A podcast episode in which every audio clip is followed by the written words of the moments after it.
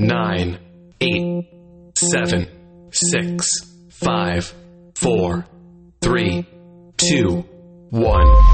Hey guys, welcome back. This is not an episode, so don't be alarmed. I just want to come on here and say happy anniversary, guys. We have reached another milestone. This is another year that we have reached. I am so, so excited. Y'all know the drill by now. Let's get this started.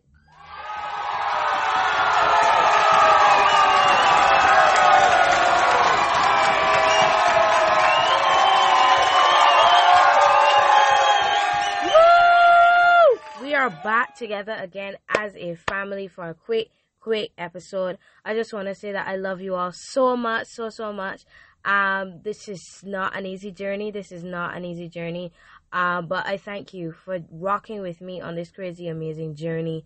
I love you guys so much. Happy three year anniversary. I am super duper excited to see what the Lord will throw at us in these next few months as this year ends. You know, I'm super duper excited to see what the Lord will throw at us in 2024. I am excited to see what the Lord will do in this episode. I am super duper grateful for each and every single one of you for rocking with me on this crazy, amazing journey. First off, I want to thank OG for giving me his word, for giving me his vision, for giving me the ability to carry forth his word and I thank him from the bottom of my heart. Um honestly to for allowing me to continue his word and to continue his vision.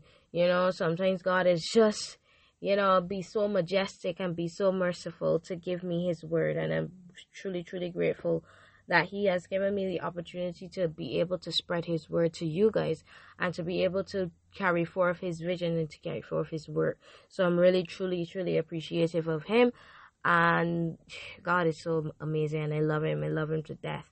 You know, sometimes I feel as though, you know, God, you know, sometimes I don't get to spend enough time with you in a day because college is taking up all of my time.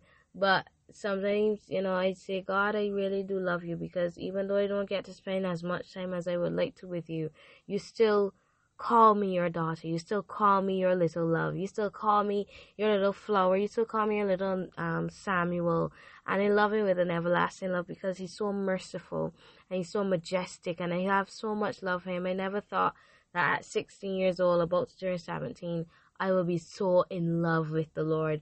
I thought that these church people would just be doing too much, you know. I wouldn't get to that specific that specific point in that um in you know in God at this age, but now I just I'm I'm the person that I used to laugh at, like honestly, and there's nothing that I would change about it. But uh yeah. Next set of people I want to thank is you guys. I want to thank each and every single one of you for rocking with me on this crazy, amazing journey. I love you guys so, so much. My voice is slowly going, but it shall work in the name of Jesus. Hallelujah. Uh, I love you guys so, so much. I appreciate you.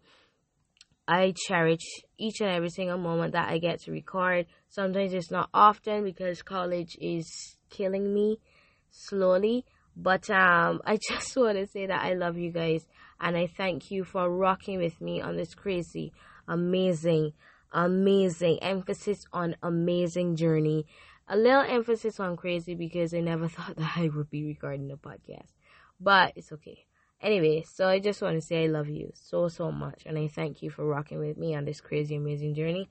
Here's to three more years. You know, here's to three more years. And then the next thing that I record, it would be 250 250 yeah 250 and i'm excited i'm excited i'm excited. So i just wanted to say that i love you guys so so much and i appreciate you and i love you so much all right with that being said i want you to always remember that i love you god loves you. Why? Because yes jesus loves me.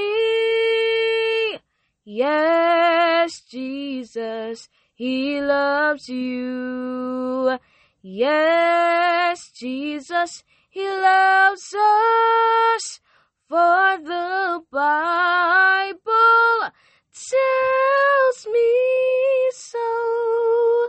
Yes, the Bible, the Bible does tell me that. That in John 16. I got you, and God got you. May the Lord who created heaven and earth bless you from Jerusalem. Turn down your volume. Turn it down. There you go. There you go. Bye guys! See you next time!